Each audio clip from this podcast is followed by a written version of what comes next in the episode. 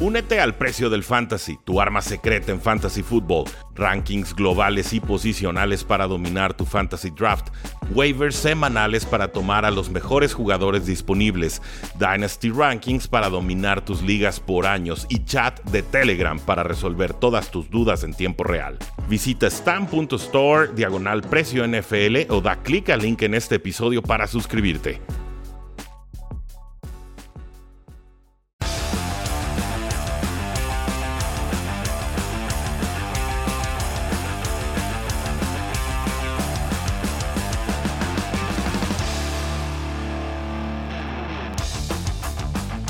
Saludos a todos y bienvenidos a un programa más de El Precio del Éxito, donde la NFL no termina y nosotros tampoco. Yo soy Rudy Jacinto y los Packers están en problemas. Los Packers están en serios, muy serios problemas.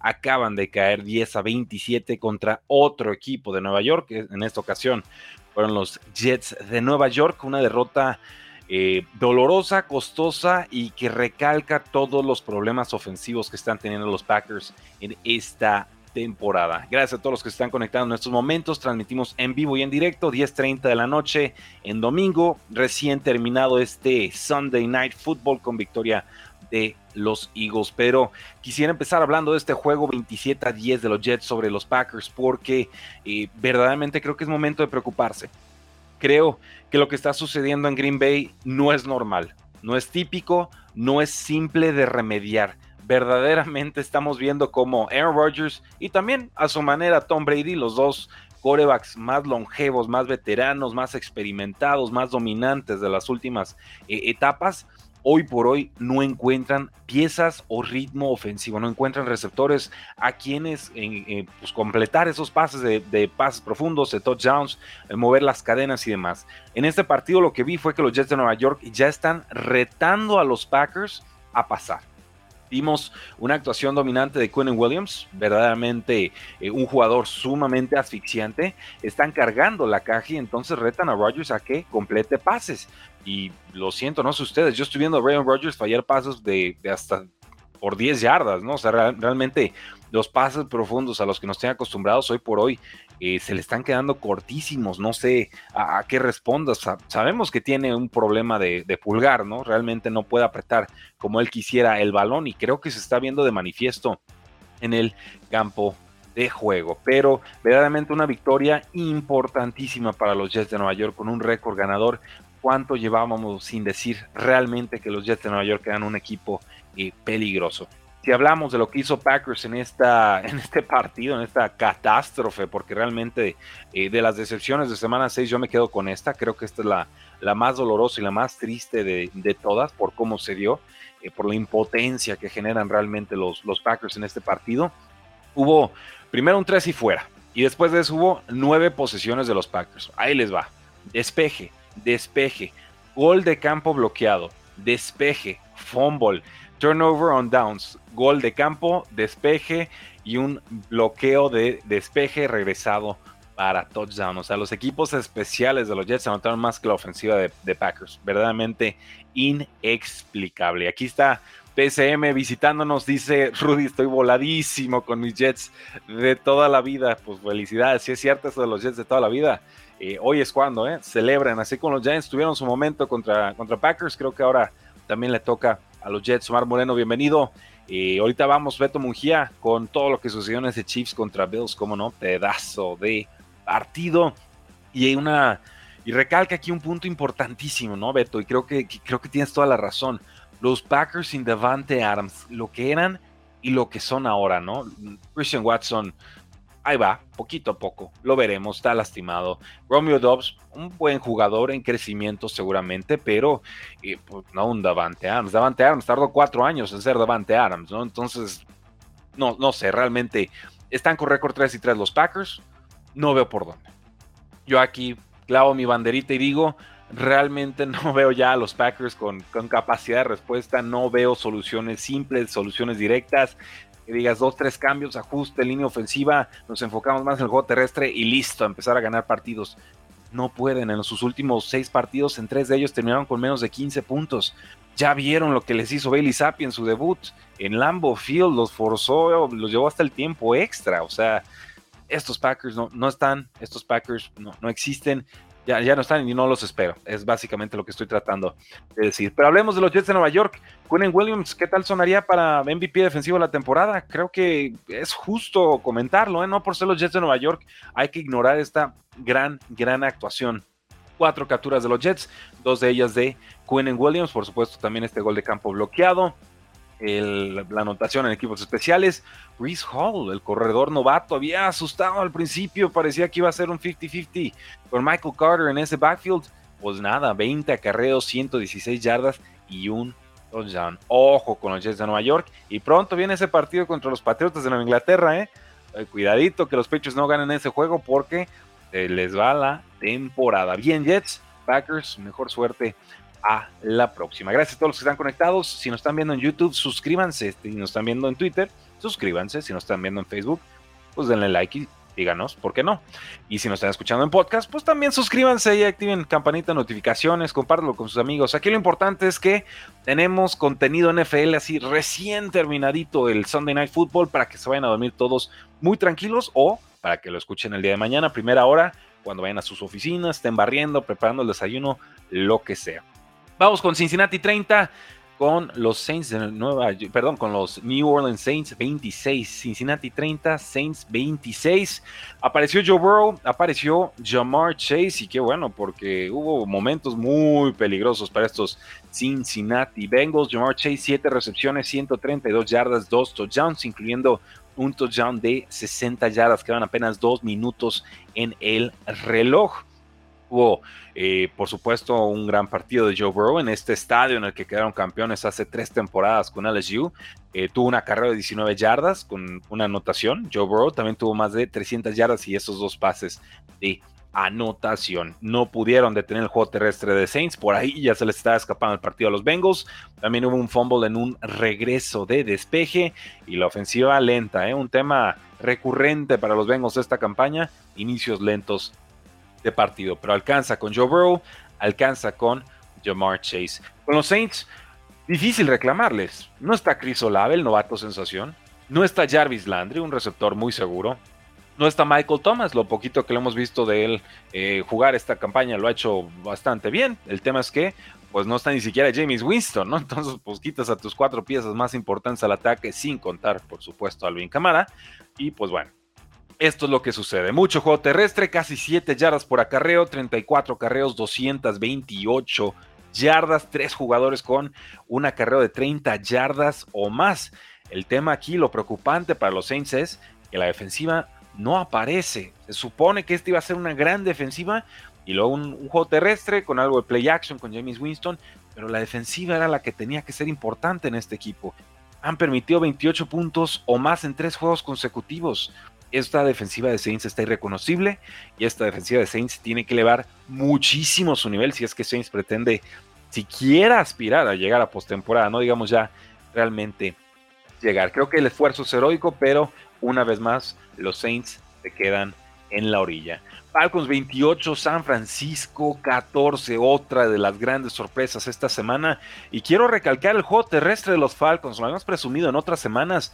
Y denle mucho crédito realmente al head coach Arthur Smith. Su, esquema de, de, juego terrestre está funcionando con casi cualquier corredor, ¿no? Como en su momento sucede con los San Francisco 49ers. Marcus Mariota, intratable en esta ocasión, solamente tuvo un pase incompleto y fue en el cuarto cuarto una, una, actuación muy especial, no con mucho volumen de pase, pero sí con toda la efectividad y eficiencia del mundo. Tenía 13 de 13 pases completados, 129 yardas y 2 touchdowns. A eso le sumamos las 60 yardas que tuvo por tierra y vamos entendiendo que no es tan sencillo de tener a Marcus Mariota. Y bueno, tener un quarterback tan móvil también le abre muchos carriles a todos sus corredores. Y ojo, todavía estamos a espera de que regrese Colorado Patterson, me parece, en dos semanas más. Los Falcons tienen récord de tres victorias, tres derrotas, pueden ser factor y ya lo están siendo en la NFC South.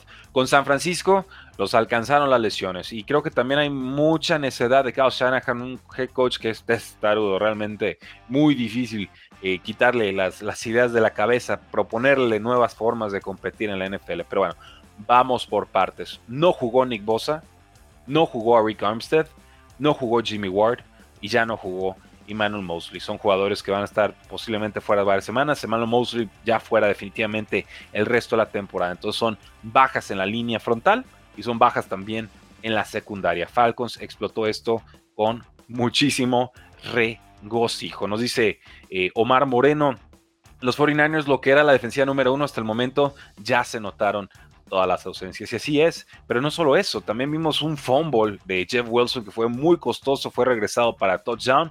Y bueno, San Francisco va a estar, a pesar de todo lo mal que tuvo de actuación en esta semana, va a seguir como líder en la NFC West porque no encontramos realmente un claro favorito en esa división. No pudieron detener el juego terrestre de los Falcons. Tampoco creo que sea el mayor pecado del mundo en el caso de la defensiva de los 49ers, porque realmente me parece que ningún equipo hasta el momento ha contenido adecuadamente el juego terrestre de los Falcons. Eh, parecía que Tampa Bay, pero eh, eh, Falcons también le propuso un partido sumamente interesante. Y dice Omar Moreno, es el problema siempre con los 49ers, siempre es un hospital. Completamente de acuerdo y no encuentro causa. Yo creo que si eres el equipo más lesionado o top 5 en lesiones año tras año tras año, algo debes estar haciendo mal, ¿no? ¿no? No encuentro la razón, pero yo sí creo que Kyle Shanahan y compañía deberían de pues, buscar alguna causa, alguna razón, cambiar los planes de entrenamiento, de alimentación, hacerse una limpia, cambiar el pasto, no sé, cambiar la rutina de viajes. Algo está sucediendo, no puedes estar siempre jugando con el corredor número 4, número 5. Eh, y bueno, también avisen a George Kittle que ya empezó la temporada. Creo que hay todavía mucho que, ver con San Francisco. No son un equipo superlativo, las lesiones preocupan, eh, cómo no. Pero hay tiempo para remediarlo. Hay otros equipos que ya en esta semana 6 creo que se les está agotando el reloj. Vamos con Indianapolis 34, Jacksonville 27. Ah, hace un mes habían dejado en cero a la ofensiva de los Indianapolis Colts. Estos Jaguars no fue el caso en esta ocasión. La defensiva de Jacksonville no tuvo respuesta. Jacksonville iba arriba 14 a 3, pero la defensiva de Jaguars no pudo tener ni una sola vez a la ofensiva de los Colts en toda la segunda mitad. Era tener la pelota y anotar de 7 o anotar de 3 si eran los Colts. No había forma de detenerlos. Ahora, hemos visto muchos fumbles, muchas entregas de balón de esta ofensiva de los Jaguars. No fue necesariamente el caso en esta ocasión, pero hubo una, una decisión ahí en el tercer cuarto del head coach Jock Peterson. Juega una, una run pass option, ¿no? Una optativa en primera, bueno, era, era cuarta y una, y no consigue la, la conversión, ¿no? Trevor Walker se equivoca, comete un roughing the passer, un castigo sobre el mariscal de campo. Ya habían detenido en tercera y 12 y ese castigo mantiene viva una ofensiva de los Indianapolis Colts y eventualmente, posteriormente, se convierte en un touchdown. Entonces los Jaguars son factor en la AFC South, pero eh, si no es la ofensiva, es la defensiva la que comete los errores costosos. Así va a ser muy difícil que ganen muchos partidos. Me parece que los Colts son, son mejor, mejores de lo que eran el año pasado, clarísimamente, pero no tan sobradamente como para que estén cometiendo esta clase de errores y pretendan ganar partidos. Con los Colts no jugó el corredor eh, Jonathan Taylor, no corrieron tanto los Colts en esta ocasión. Matt Ryan fue el que se encargó de la ofensiva y lo hizo bien. 58 pases y completó 42 de ellos. Es la mayor cantidad de pases completados en un partido en la carrera de Matt Ryan. Entonces, si esta es la versión que vamos a ver de Matt Ryan de, lo que resta de temporada, eh, ojo con los Colts, eh, van a estar peligrosos, sobre todo porque estamos viendo el ascenso del receptor.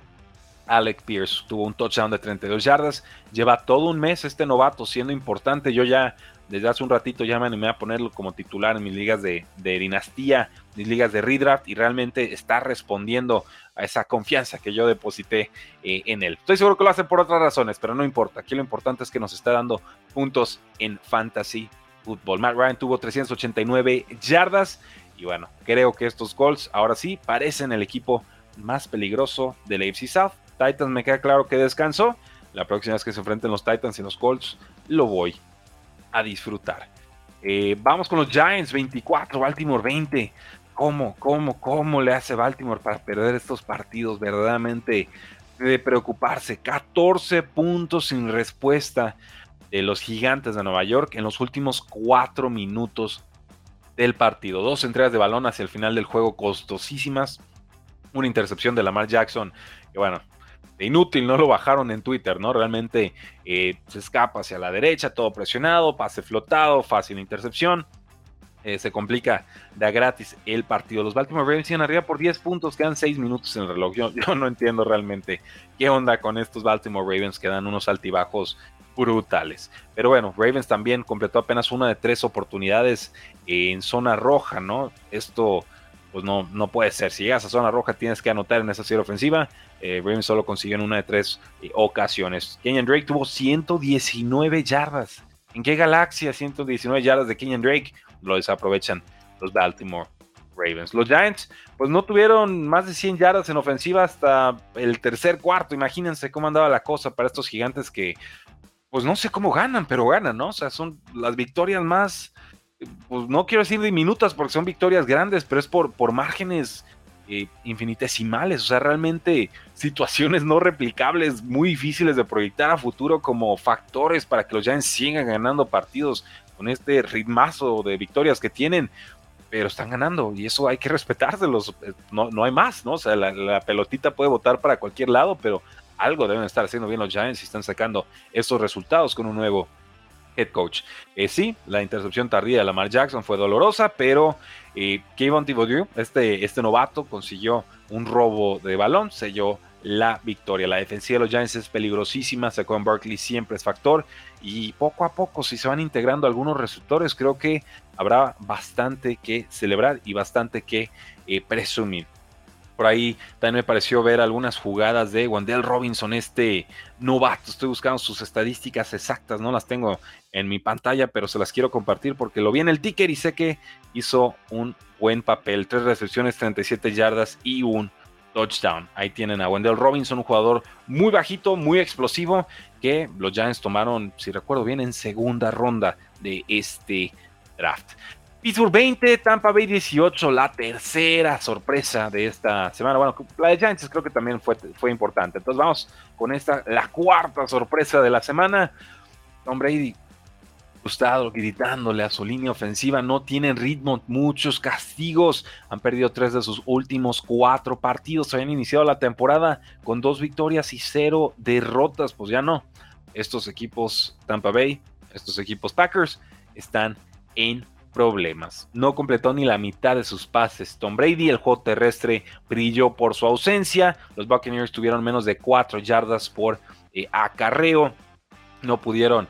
Eh, la defensa sí aparece, la, mantiene a Pittsburgh a 20 puntos, ¿no? Cuando le mantienes un equipo a 20 puntos, yo creo que más veces que no vas a ganar los partidos. El tema es que al final del juego se conmociona Kenny Pickett, entra a Mitch Trubisky y entró enchufadísimo, ¿eh? moviendo las cadenas, consiguiendo una, una jugada de, anotación. La defensiva de Buccaneers no lo pudo eh, detener. Steelers juega un partido balanceado, complementario. Obviamente, Mitch Trubisky lanza el pase de, anotación. Esas eh, oportunidades para mover las cadenas queman el reloj y no tenían a varios titulares estos Steelers, pero la defensiva pudo presionar a, Tom Brady. La jugada más importante fue la de Devin Bush, un pase que bloquea de Tom Brady. Iba dirigido a Chris Godwin en una conversión de dos puntos hubiera empatado el partido. No lo consiguen. También en equipos especiales aparece, brillan los Steelers.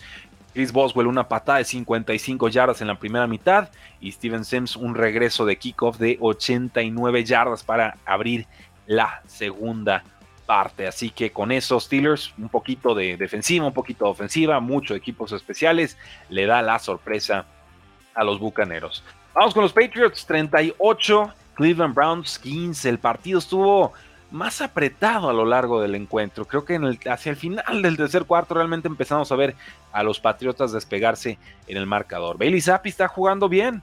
Bailey Zappi, el novato de cuarta ronda de Nevada de los 60 touchdowns en su última campaña. Sí, ese Bailey Zappi, el que no tiene condiciones físicas extraordinarias, pero tiene un procesador súper ágil, ve la jugada y la lanza de inmediato, ve o anticipa algo y ya está deshaciéndose del balón está jugando muy bien, 24-34 pases completados, 309 yardas, 2 touchdowns, la ofensiva avanza, 38 puntos contra los Cleveland Browns y también ayudó bastante el juego de Ramondre Stevenson, el corredor, dos touchdowns en esta victoria, uno de ellos ya hacia el final del partido para congelar el encuentro por completo. Cuatro receptores distintos de pecho estuvieron 60 o más yardas. Vimos a Tiquan Thornton, este novato velocísimo, muy delgado de Patriots, consiguió un touchdown por aire y otro por tierra. El de tierra fue en una jet sweep. Presionaron en defensiva a Jacoby Brissett, lo forzaron a lanzar dos intercepciones y también tuvieron al corredor superestrella Nick Chubb, quien ha tenido actuaciones fenomenales este año. En este partido solo tuvo 12 acarreos para 56 yardas. ¿Qué le ponemos de tachita a los Patriotas? 12 castigos, 92 yardas de penalización. Pero en líneas generales, gran partido de Bill Belichick y compañía. Con los Browns, pues si no protegen a Jacoby Brissett va a cometer errores. Esto es cierto para muchos mariscales de campo, es doblemente cierto para eh, Jacoby Brissett. Ahí creo que quedan a deber todos los, todas las facetas de juego de los Cleveland Browns. Extrañan mucho a, Denzel Ward, realmente este cornerback. Pues les hubiera ayudado mucho, no había podido defender a los cuatro receptores de 60 más yardas, pero creo que por lo menos a uno sí. Eh, vimos jugadas en las que los receptores de Patriots están completamente desmarcados. Recuerdo una muy clara de John Smith, costado izquierdo, como cincuenta y tantas yardas. No había nada de la redonda, entonces, pues normal, normal que estén consiguiendo jugadas grandes los Patriotas, sí, no hay eh, defensivos a la redonda. Vamos con Vikings 24, Dolphins 16. Ah, qué cosas con estos Dolphins, este tema de corebacks lesionados. Ahora, eh, pues bueno, los castigos siguen siendo un problema para los Dolphins. Skyler Thompson se vio bien, creo yo, se lastima el pulgar, no pudo regresar en el segundo cuarto. Entra eh, Teddy Bridgewater. La pregunta obvia, ¿no? Si podía jugar Teddy Bridgewater, pues ¿por qué no entró desde un principio? No lo sé. Ahí los Dolphins sabrán qué, es lo que están haciendo con eso. Parece que regresa Tua Tagovailoa la próxima semana, así que deberíamos de ver a esta ofensiva de los Dolphins reflotar, ver cómo sube el valor de Terry Hill, de Jalen Waddle, eh, vimos un touchdown de Mike Gesicki, celebra espantoso. Por favor, Dios, díganle que no vuelva a celebrar el, así haciendo el gritty como si tuviera 85 años. Pero los vikingos, de pronto, intermitentes en ofensiva, van consiguiendo sus, sus anotaciones, ¿no? Y están líderes en la NFC North. Dos touchdowns en el cuarto cuarto. No es una ofensiva consistente, es una ofensiva de arrancones, pero con eso hasta el momento le está alcanzando a los Vikings. Creo que eh, la defensiva también fue importantísima. ¿eh? Ojo con esta defensiva de los Vikings. Tres entregas de balón provocadas y seis capturas de quarterback. Vikings ahorita tiene récord de cinco victorias y una derrota. Si no despierta Packers pronto, se le acaba muy pronto la temporada. Rams 24, Carolina 10. Eh, puso interesante el partido y cuando digo interesante es muy apenitas. Eh, y saludos a mi hermano que estuvo en el estadio.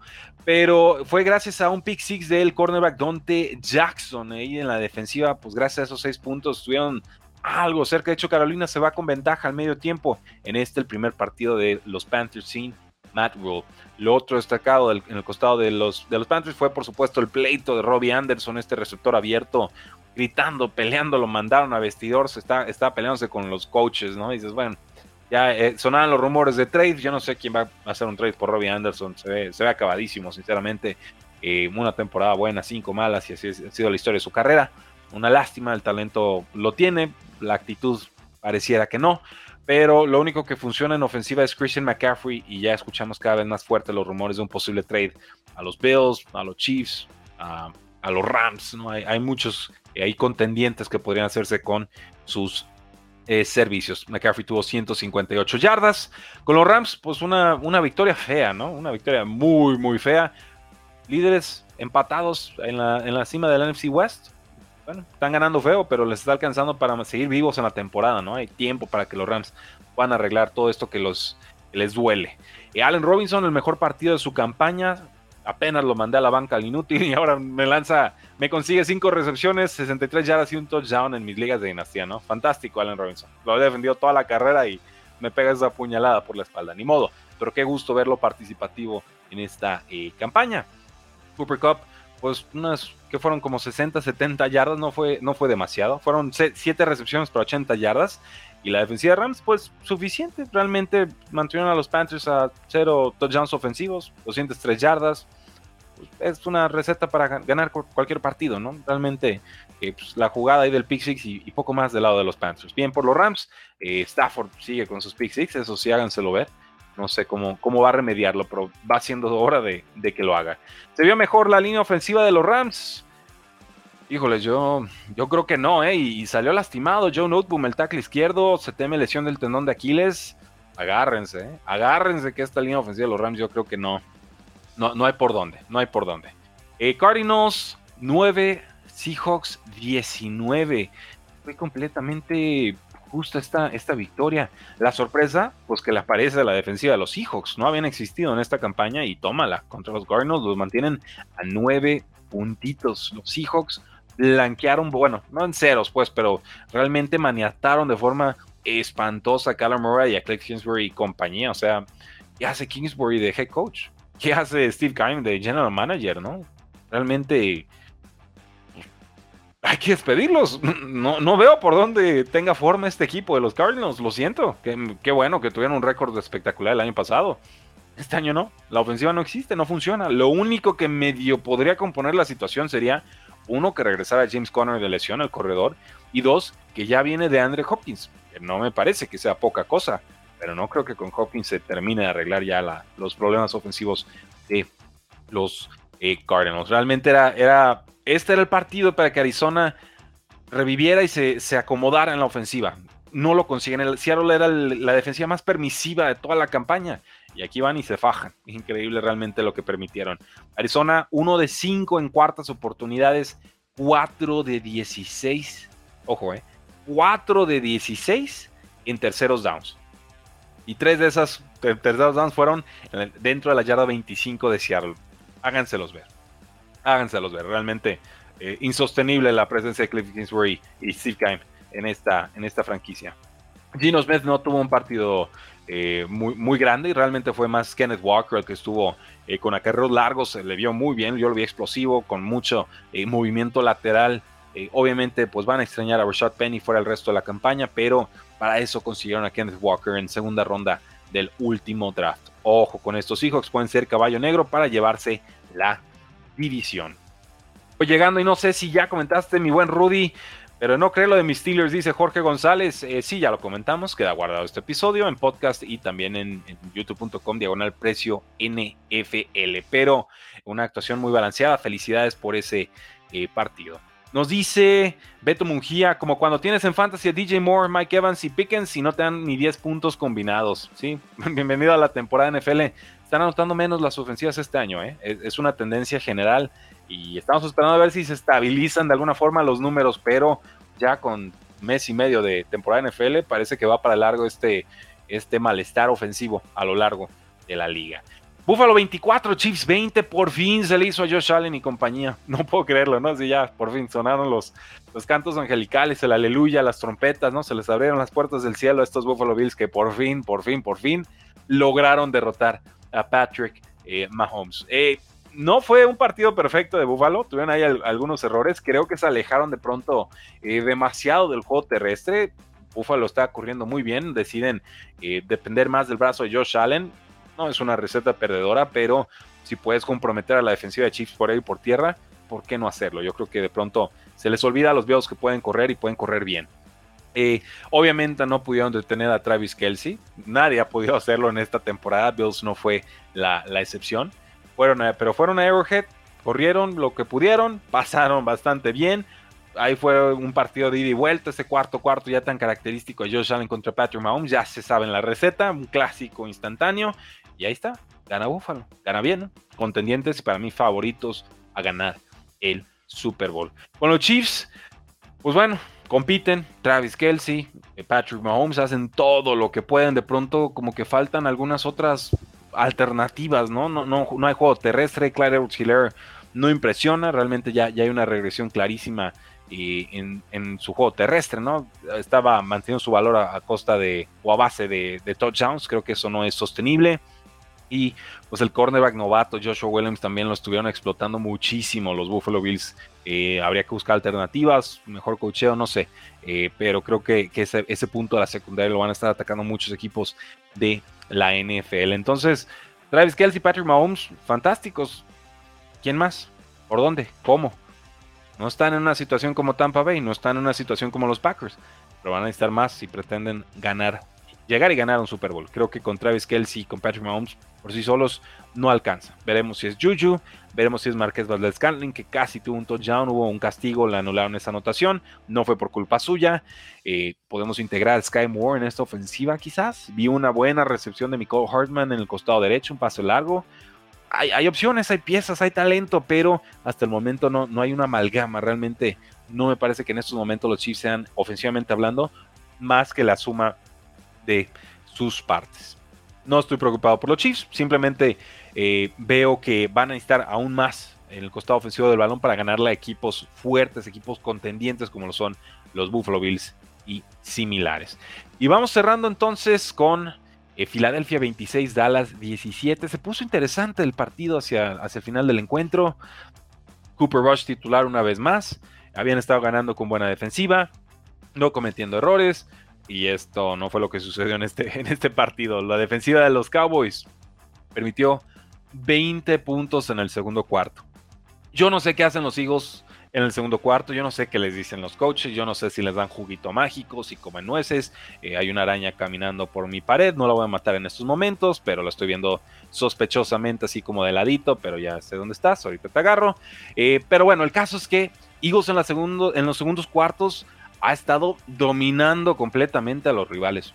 Yo no recuerdo algo así, así de que tan puntual y marcado en un cuarto específico te lleves a los rivales de, calle. Olvídense, ¿eh? eh, eh, de respeto realmente lo que están haciendo los Eagles. Creo que en, estos momentos se los puede considerar el mejor equipo de la NFL. Pueden correr, te ganan por aire, la, línea ofensiva es muy fuerte, la línea defensiva también es espectacular. Y un poquito de todo, ¿no? Un pick final ahí de CJ Gardner Johnson en el cuarto cuarto acaba con el partido. Y creo que pues, bueno, estoy viendo aquí la estadística, los Eagles llevan 112 puntos en los segundos cuartos, la mayor cantidad para un equipo de NFL en las primeras, o a, lo largo de seis semanas, no solamente al inicio de temporada. Sí, los Eagles se confiaron un poco, Dallas acerca en el marcador, pero eh, realmente congelan por completo el juego con una serie ofensiva de 75 yardas para touchdown. Entonces, Eagles muy balanceados, muy completos, muy talentosos, roster profundo. ¿Por qué no pensar que Eagles pueda ser también un gran favorito para ganar el Super Bowl. El calendario es muy accesible, pero recuerden que también importa cómo ganas los partidos, no solamente si enfrentas o no a rivales complicados. Y bueno, ya lo saben, ya lo saben, ya lo saben. Ganaron los Washington Commanders contra los Osos de Chicago en Thursday Night Football, pero fue un bodrio de partido que no me interesa eh, comentar. Eh, dice Maus Sosa, ¿qué tan sencillo ves el calendario de Eagles? Es un flan. Es un flan el calendario de Eagles. Momento de ponerlos como favoritos. Yo creo que sí, ¿eh? A mí no me asusta decir NFC eh, ahora sí que toda la conferencia Eagles es el favorito. Yo, creo que Eagles, yo creo que ahorita Eagles le gana a cualquier equipo de la NFC. No, no me, no me asusta hacer esa apuesta. Eh, realmente, ¿cómo me va a asustar? Van 6-0 y, están ganando de, múltiples formas, ¿no? Yo creo que es un equipo multifacético, bien entrenado y, hay que respetar realmente lo que están haciendo. Es un equipo que creo va a seguir en ascenso porque hay mucho talento joven. Cuidado con ellos, cuidado con ellos realmente.